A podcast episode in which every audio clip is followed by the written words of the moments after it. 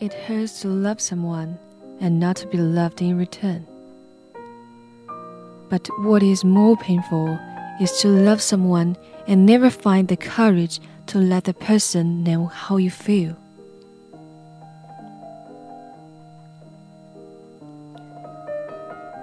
Maybe God wants us to meet a few wrong people before meeting the right one, so that we finally meet the right person.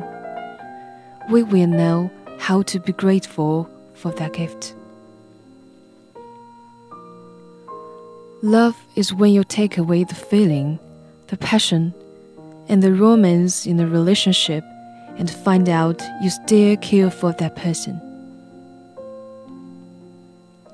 A sad thing in life is when you meet someone who means a lot to you, only to find out in the end that it was never meant to be, and you just have to let go. When the door of happiness closes, another opens, but oftentimes we look so long at the closed door that we don't see the one which has been opened for us. The best kind of friend is the kind you can sit on a porch and swing with, never say a word, and then walk away feeling like it was the best conversation you've ever heard. It's true that we don't know what we've got until we lose it. But it's also true that we don't know what we've been missing until it arrives. Giving someone all your love is never an assurance that they'll love you back. Don't expect love in return.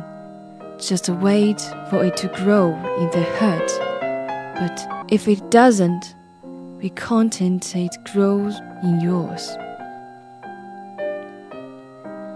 There are things you'd love to hear that you will never hear from the person whom you would like to hear them from.